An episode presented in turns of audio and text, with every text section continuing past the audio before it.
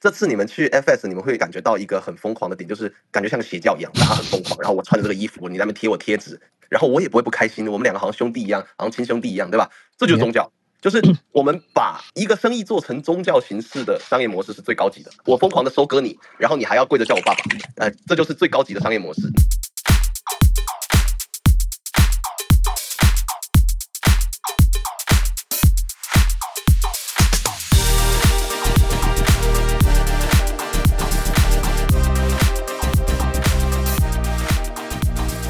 那我我这样问好了，就是怎么去观察 MT 扩展出去的一些多元商业模式的想法。我自己这次参加 FS 的感觉，我也是第一次参加，我没有参加过去年或前年的活动。我个人觉得 Yuga 虽然说最近新上任的那些人被泡的要死要活，但我认真来说，他们这次办的内容细节满满，就把我们早期。持有者会有印象的一些特色都把它融入在里面，而且是在活动的各个会场的角落，细节做好做满。我觉得这是一个看得出有用心的程度啦。至于商业模式这块，其实我就不太了解。那我不知道大家怎么去看待这件事情的。如果你说 NFT 项目方，其实应该从两个角度啦，一个是像我们这样的三方服务商，然后还有一个就是 NFT 项目方。呃，NFT 项目方他们其实就是在呃商业可以这样看，一开始叫生意。然后后来呢，呃，叫做公司，然后公司再上来呢，叫做文化，然后文化再上来呢，叫做宇宙，宇宙再上去呢，就是宗教。就是这次你们去 FS，你们会感觉到一个很疯狂的点，就是感觉像个邪教一样，大家很疯狂。然后我穿着这个衣服，你在那边贴我贴纸，然后我也不会不开心，我们两个好像兄弟一样，好像亲兄弟一样，对吧？这就是宗教，就是我们把这个。一个生意做成宗教形式的商业模式是最高级的。你们，我疯狂的收割你，然后你还要跪着叫我爸爸，呃，这就是最高级的商业模式。那你你们去看 NFT 项目方，其实每一个，包含游戏也是，你看暴雪，他们在创建的是世界观，对不对？那其实就是那个宇宙嘛。然后我要你们相信啊，要为了部落啊，然后呢，我们要为了猴子。你们所有人都要跟着我设计的故事去走，其实这就是最我认为是最高级的商业模式。他们在创建宇宙、创建世界观，那最终呢，打造成宗教，然后这就是他们的商业模式。然后基于这个宗教，再去扩展其他传统的这个，不管是 IP 啊还是什么的，呃，这个是站在 NFT 项目方的角度，他们在做的生意，我的理解啦。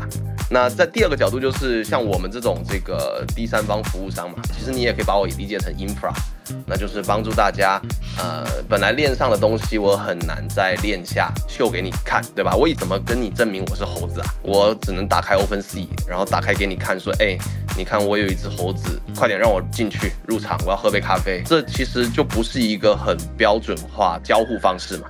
那其实我们。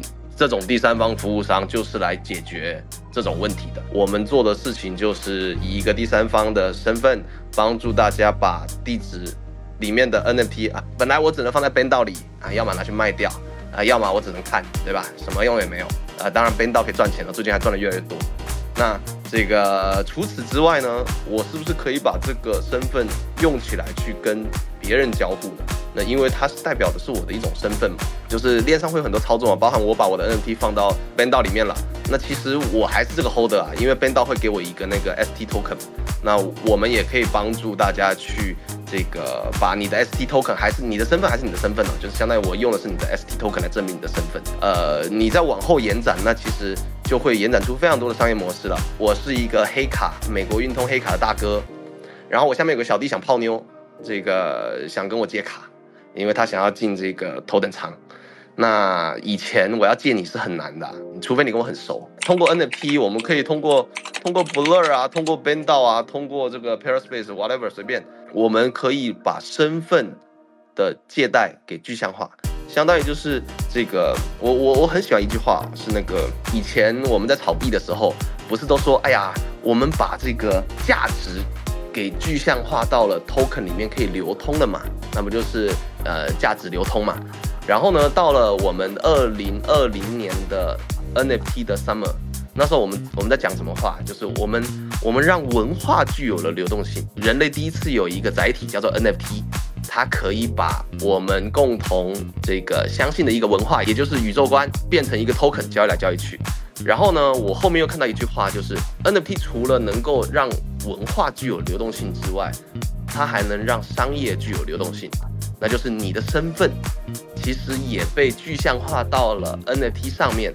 而 NFT 本身是可以交易的，通过 NFT 能够提升商业的流动性啊，这句话我特别喜欢。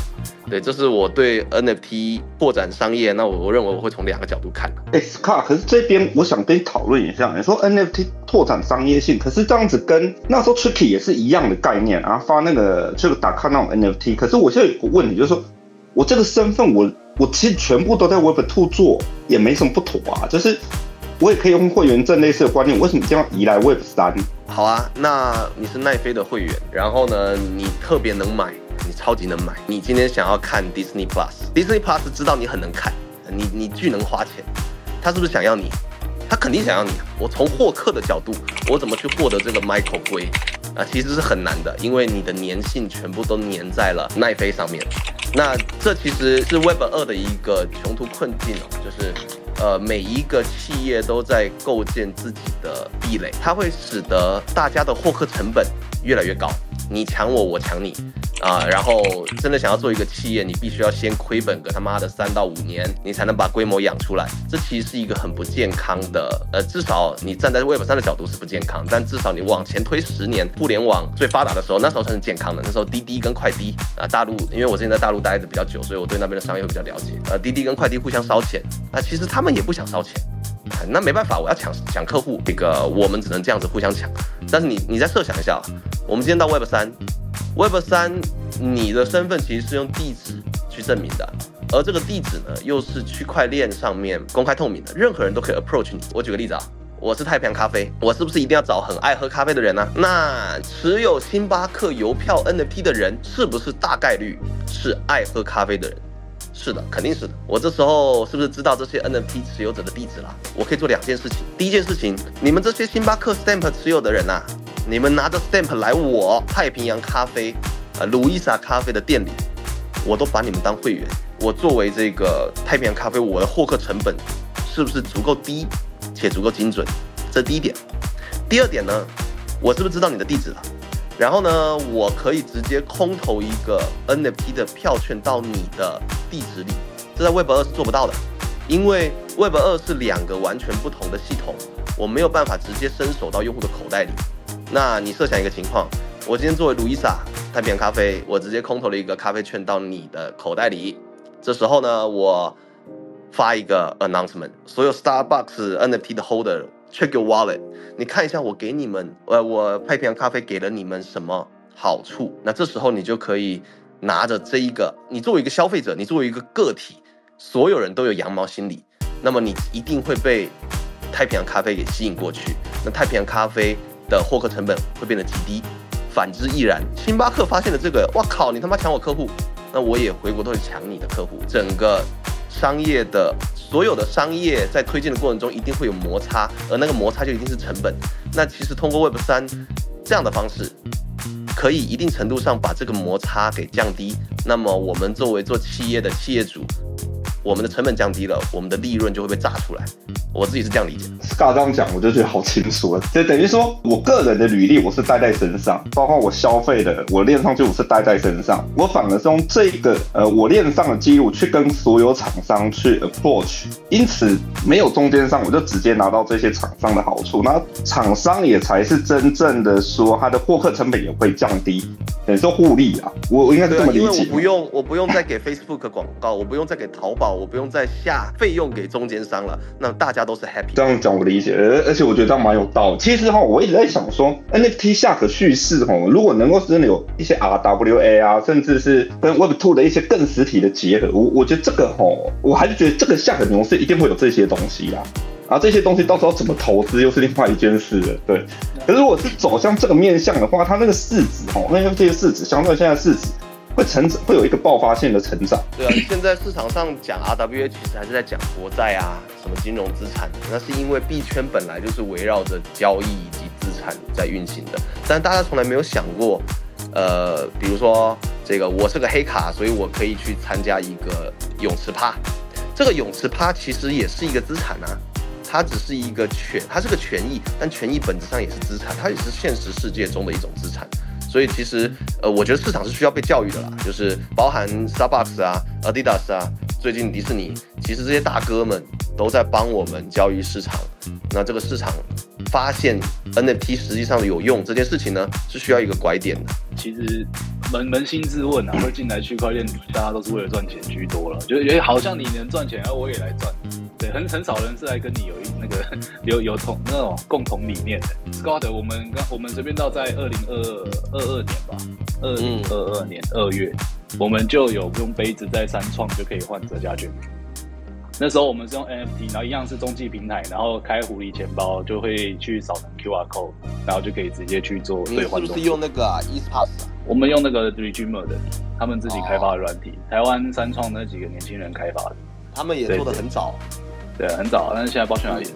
反正那时候我们其实我在我在羊驼群有聊过这件事情，很早以前，那时候我们就在聊说 NFT 到底是什么。如果说它是纪念品，还是说它是艺术品，还是它能跟实用有任何的结合的可能性？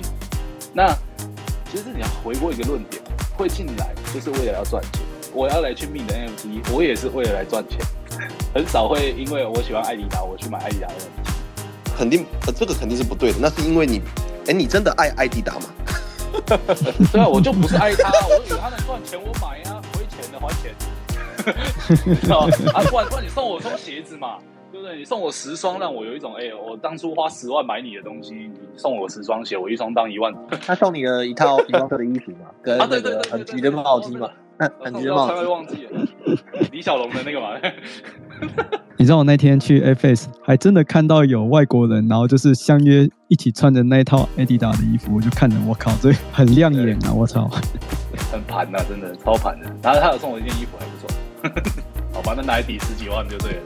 我觉得是那个啦，我觉得有两个角度，第一个是那个市场怎么想啊？市场既然前期是从你看从一零年零零零年到现在一直是交易交易交易，所以大家离不开这件事情本身就是要交易赚钱。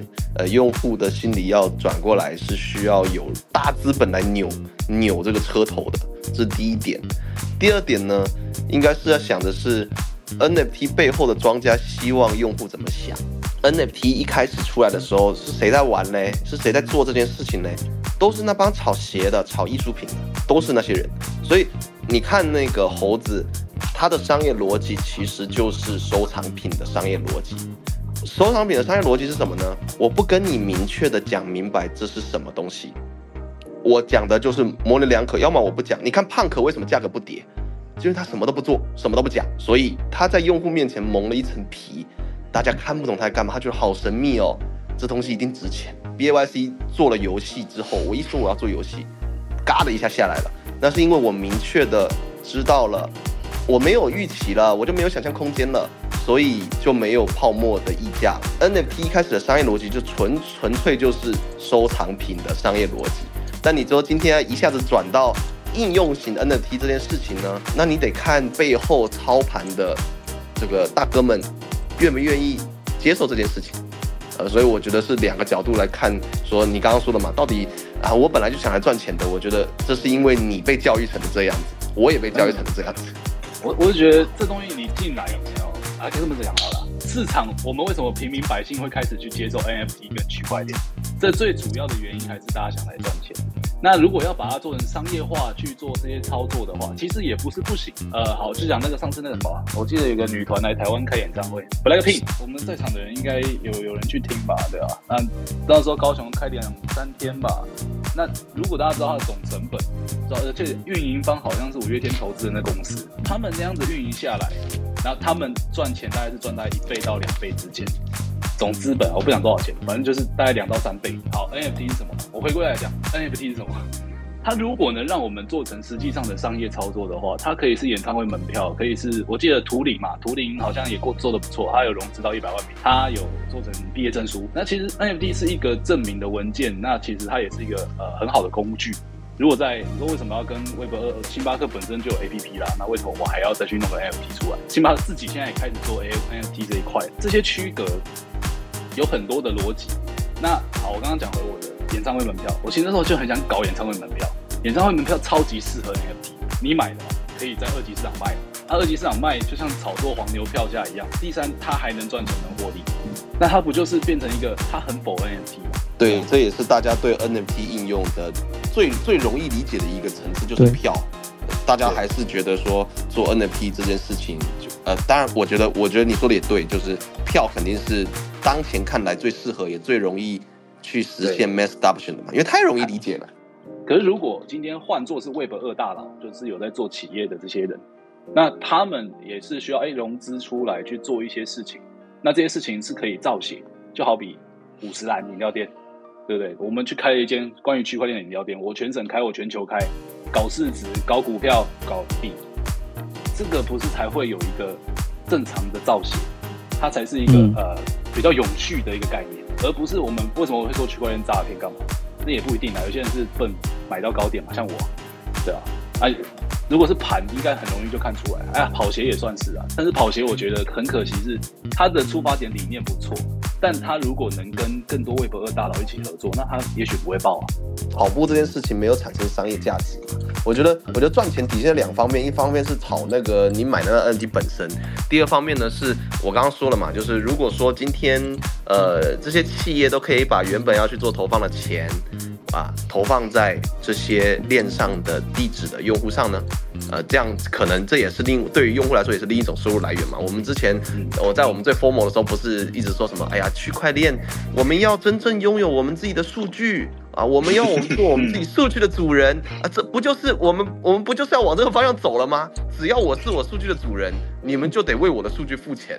虽然听起来有点荒谬，我们去中心化，对啊，我们去中心化理念，我们发最反对中心化，必然去死。那时候都这样子。对啊，然后就到时候大家钱都全部存在交易所里面。对，还是存在必然比较安全。哈哈哈真的很诚实。Scott，刚刚有一个人在聊天室问的问题，他说：“你们这种运作模式跟 Token Proof 有什么不一样？”哎，这个问题好哎。呃，Token Proof 它是这样。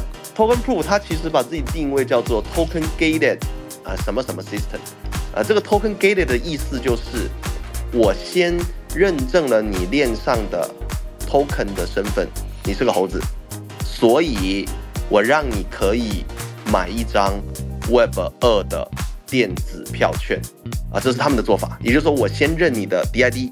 我再给你一个 Web 二的东西，这个我认为也会是未来电商的一呃很重要的一个用法，就是我是个淘宝的卖家，我就想卖给猴子，那我可能会去做一个类似 KYC 的动作，然后你们呢，这个有猴子的人都可以最终按下这个购买的按钮，那这其实就是 Token Gated 的意思。Tiki 跟 Token Proof 的不同在于，我们给到用户的东西是 NFT，不是 Web 二的东西。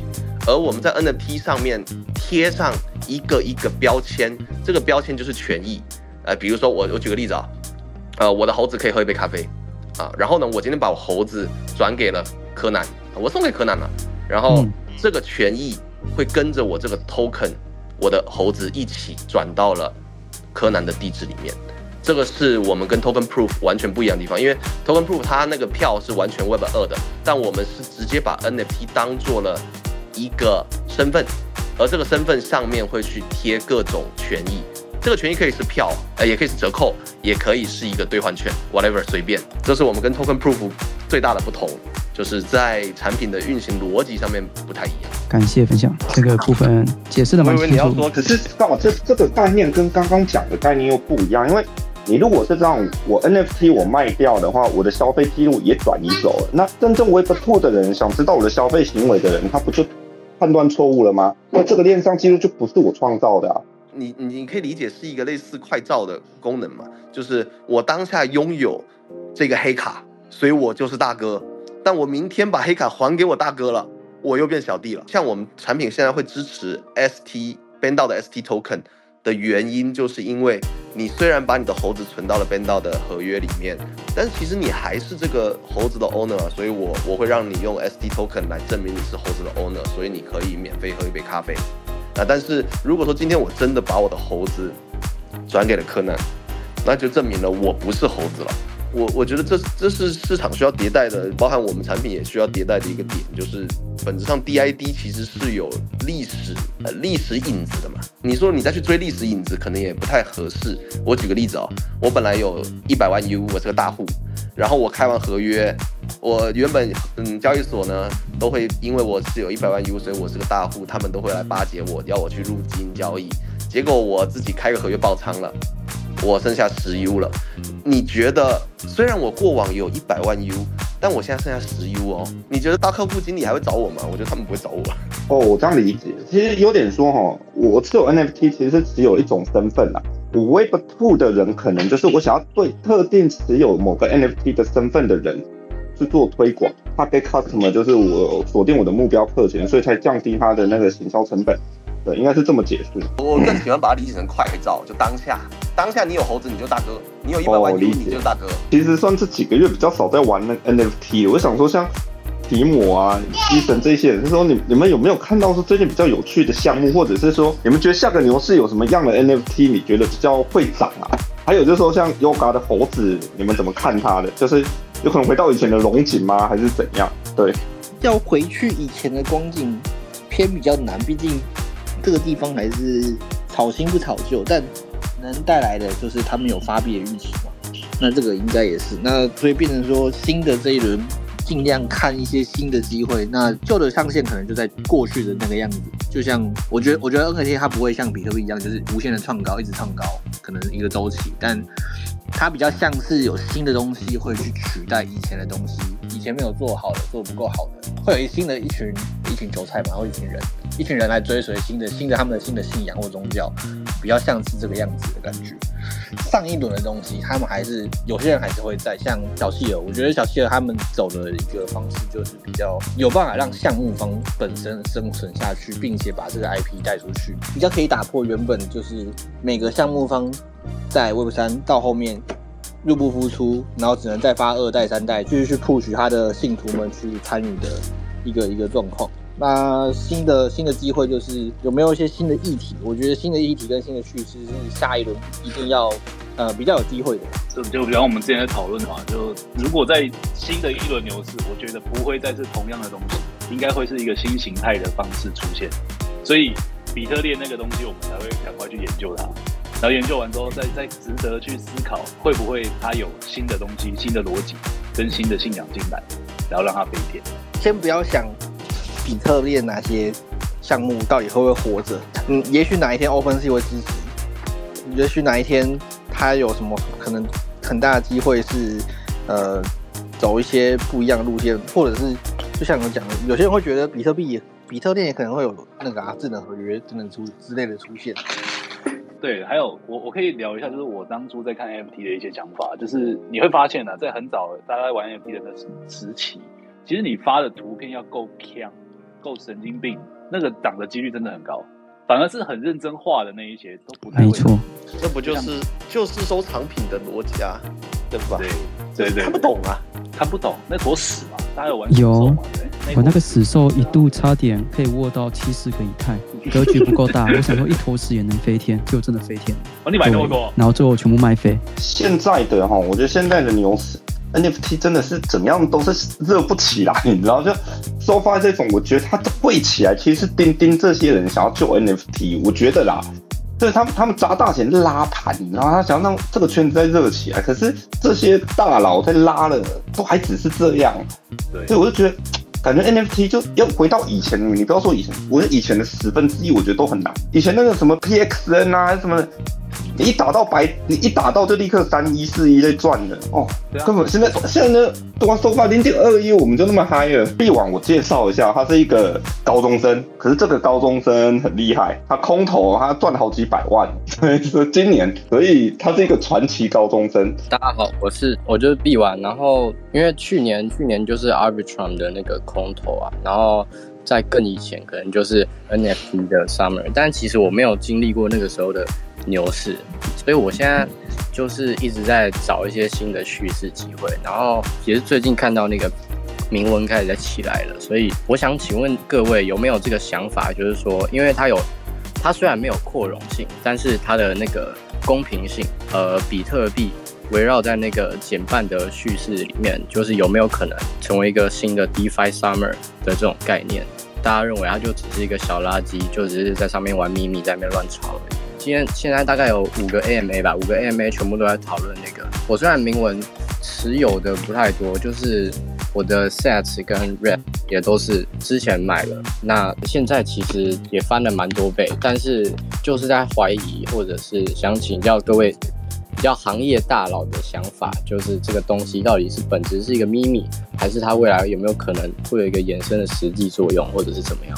我跟医生哥他们那时候玩玩铭文的时候，应该是五六月的时候，那是算第一波，真的铭文生态好像有起来，但后来死掉了。就是当欧迪跌到三块，完全。铭文市场没有人问，完全。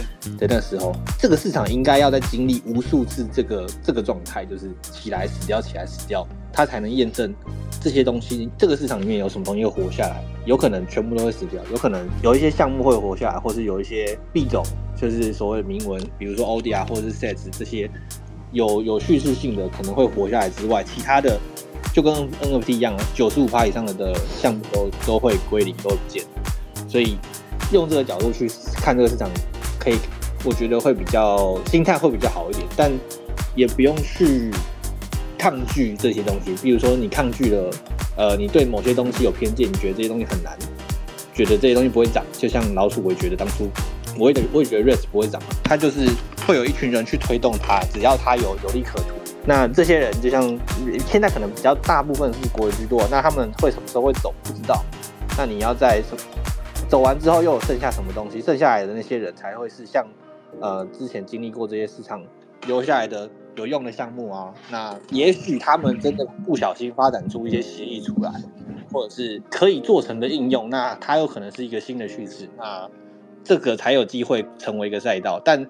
目前来说，BRC 的生态不太能果断的说成它它跟 LSD 跟 RWA 这种呃已知已知有技术在那边支撑的赛道做同等级的你的比较，所以可能还需要观察好几次。我我是给建议，就是我们那时候的朋共同朋友，他很早期就挖比特币，他那时候找我挖，然后我就说那个垃圾干嘛挖？啊那那个我说你能换钱吗？他说不行啊，然后就呃那那我不要。然后后来过他大概过了半年还一年吧，他就把那台电脑丢掉了。对，然后后来就知道他知道比特币涨了，他暴涨的时候他就开始觉得区块链是骗局的，然后啊这个都不可能，我当初都不用花钱，不用花什么钱，我就可以挖到一堆比特币，他好像几千颗吧。那个时候其实我发现很多故事都是这样，你会发现好买猴子也是一样，很多人握不住，就是哎涨了一颗以太两颗以太我就卖了，那时候很多人都这样子。可是我在随便到我们创立随便到之后，我发现一件真理：你要找人陪你一起死，所以我们都会叫去死去死团，你知道？哎，买这只啊，买啊，all in 啊，那推啊，反正死就死，就就这样。我反而会觉得这种氛围会比较好。然后买了之后呢，哎，如果暴涨就大家喜欢的，啊，暴跌就，我觉得你还是要留啊，就是你要卖可以卖到，除非它能影响你的生活。中国那个神语，它算是我的。导师了吧？因为我看了他文章之后，我就一直很细品他的文章。当这些资金是可以影响你生活的时候，你再取出来。啊，如果不行，你投资也一样，你投资就是小小的钱在里面，然后呃，就让它去发展。因为说实在，没有人可以对未来有任何的判断跟判定，反而你找到一个站点，哦，像我们一起买一些 NFT，然后一起买一些币。对啊，永远都收藏着，也不会卖。其实没有错，我认同说你你如果是回本哦，你有些东西你要放着不管它，就是那一些东西以后会变成，呃，会会产生极大的功效，应该是这么说。就是每次我扫钱包，有时候有买一些小币什么，有时候看，哎，发现涨了几百倍的那种，哎，看一看都都是都是当初买最少的。柯南大佬，你的猴子都还在吗？对不对？哦，都还在啊，都还在。我被一个大佬。影响呢？他说猴子呢，再怎么涨，就顶多好，最多涨到四五十个以太，极限了吧？以太好，你牛市来，最多就涨到一万 U。然后呢，他说你还不如现在把猴子卖掉，去换什么 Solana，All in Solana。我我就快要被影响了。我觉得好像好像蛮有道理的哦。我觉得不能这么说，你知道，那是我 Solana 现在在涨，可是哦，我我还是要为猴子说说话，就是说，像你不是有去 App Face 吗？你不觉得说你以这几颗以太，你可以参加这种 party，然后你知道那些 party，然后认识的那一些人，不是很多牛人嘛，很多那个嗯 f o r b i s 什么 Thirty Under Thirty 那一些人啊，或者是嗯你可以现场跟那个 Gaga 拍照什么的，然后还可以遇到瑞啊，跟他聊几句啊，然后像 Gaga 的一些项目方大佬，我我觉得真的觉得说，你除非你自己是 KOL，否则你只有买猴子，你才可以拿到这些门票，跟这些人一起聊天，然后跟他们建立关系。如果想在 Web Three 长续发展，我是觉得还猴子 CP 值还是很高啦。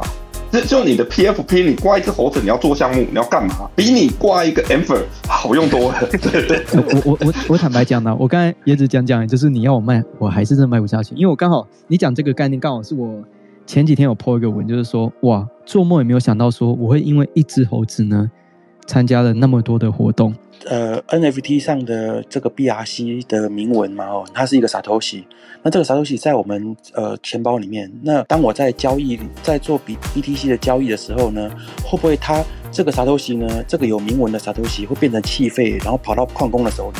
如果呃你的钱包或者是平台它没有做一些限制，比较早期的时候，确实会有这个状况发生，就是你可能在卖呃青蛙的 NFT 好了，那但是你会同时夹带你的 Punk 的 NFT 一起出去，有有这样的状况，或者是夹带其他的铭文出去，你在交易别的 NFT 的时候会把它烧掉，但现在大部分的市场就是大概经过这呃半年，像 Magic Eden 或者是 Unisat，他们都已经有开始做这一种呃 UX，他们所谓的 USTO，就是它的绑定跟整合，所以它就可以把有科铭文的这些 Satoshi 去做区分。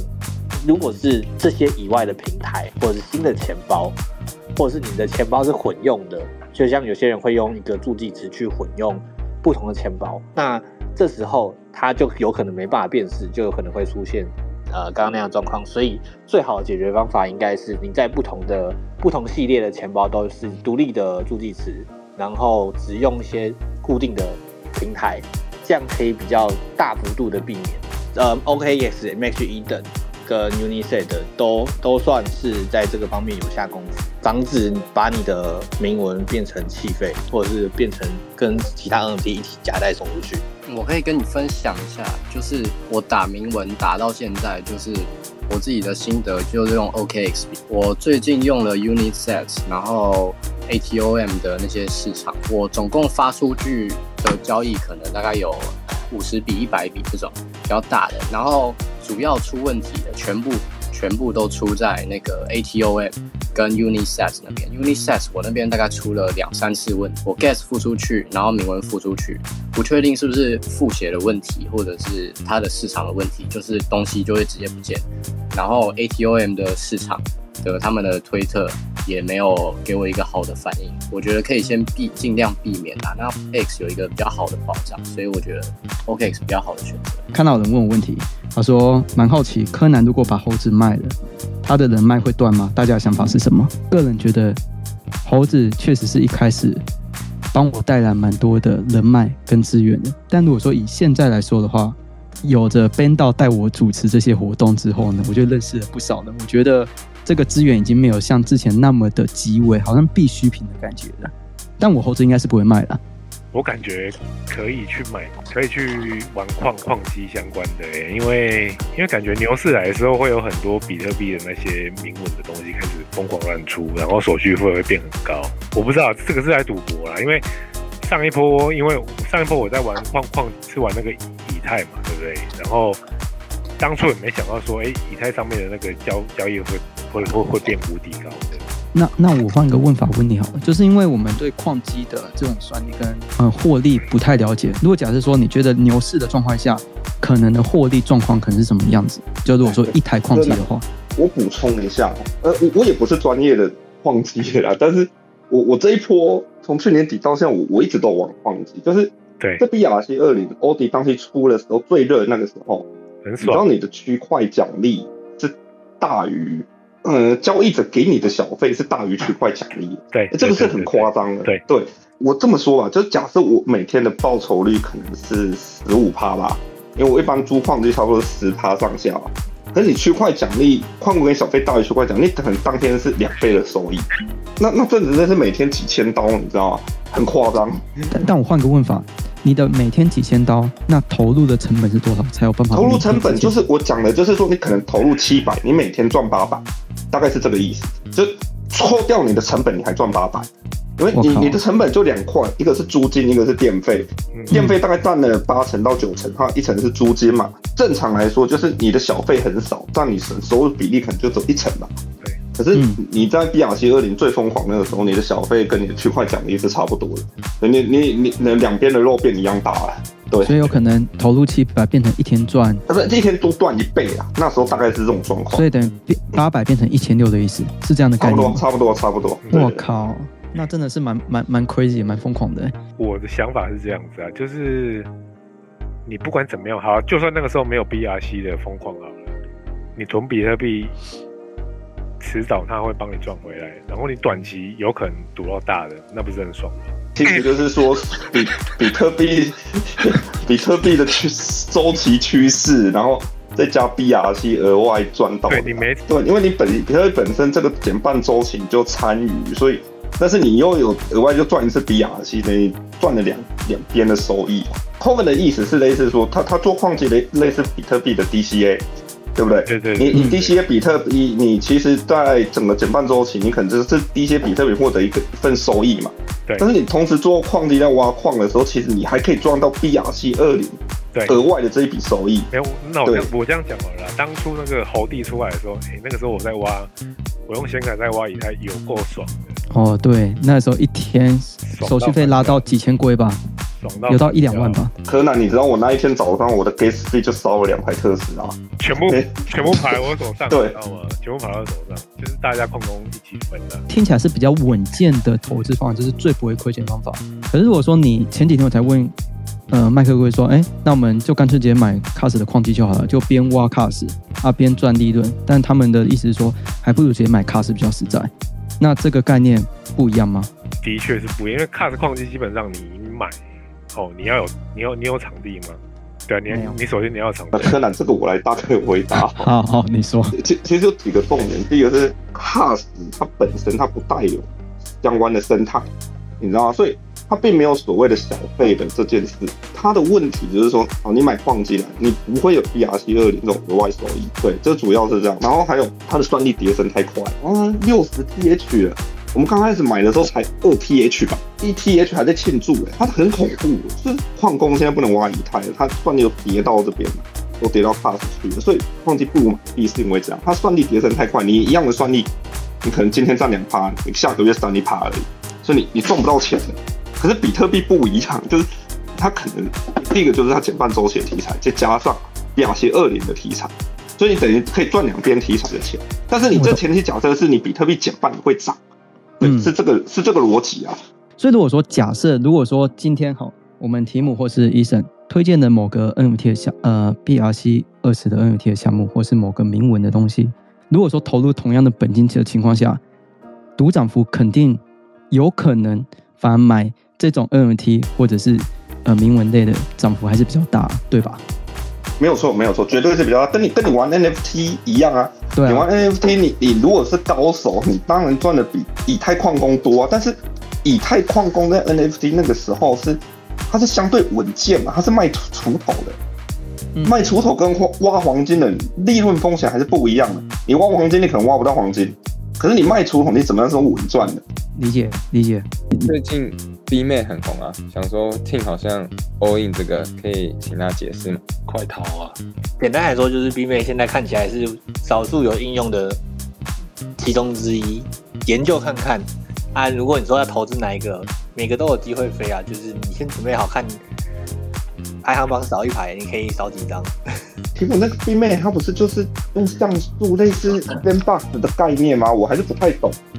这东西到底能怎么红啊？呃，它它的概念其实它就是每个区块等于它是自己一个自己的样式嘛，就是每个区块的组成会不一样，它是独一无二，这没有问题。那现在有一群人开始用这一个议题把它往外扩散，等于说它跟 Sandbox 比较不一样的是，B 妹归 B 妹本身自己，它就是自己呃独立成为一个明文的项目，但是它周边有一些人会去做它的应用，包含像什么 RSRB 的诅咒诅咒铭文的项目方也最近在出，那或者是其他人可能会想要把它做成游戏啊等等之类，它就是上一轮炒过的话题。你可以想象当初 Sandbox、d e c e n t r a l a n 他们做过什么事情，就会有有一群人想要在 B 妹上面开发相同的事情，但是不是 B 妹本身，它有可能会把它带来更多的附加价值，这是目前还有看到有在 BRT 生态做的应用的其中之一。所以这一轮它有一点被带起来的是这个叙事的方法。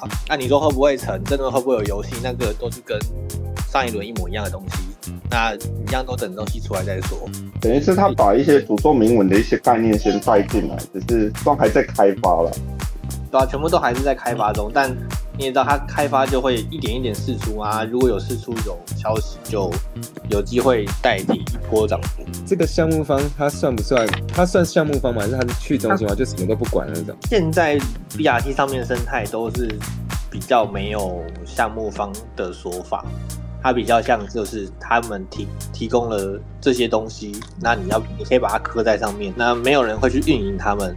你们只能做社区自治，或者是你可以像 B 面这样延伸的这边周边的人去以这个东西去做延伸，等于说你 BRC 没有项目方啊，唯一有项目方的就是你可以喊得出来那几个，比如说手机 Punk，先做什么东西都做一点，那看哪个会红。很感谢今天上来分享的来宾朋友，就是提姆 T I M，然后在第二位就是我们的随便道啊、因为当初什么道都有嘛，他就创了一个，然后大家可以介绍一下我们的 Eason，然后再还有一个刚刚离开一个叫 Scott，他就是 Tiki 的项目方，那致力于就是将 NFT 呢可以发展到就是。呃，Web Two 可以用在我们生活当中的一个项目方，未来听起来是一个蛮不错的应用的。所以呢，我觉得今天的节目内容就是非常感谢大家的参与。好了，那感谢大家参与，那记得大家互相 follow 追踪一下。那我们未来会有很多的节目内容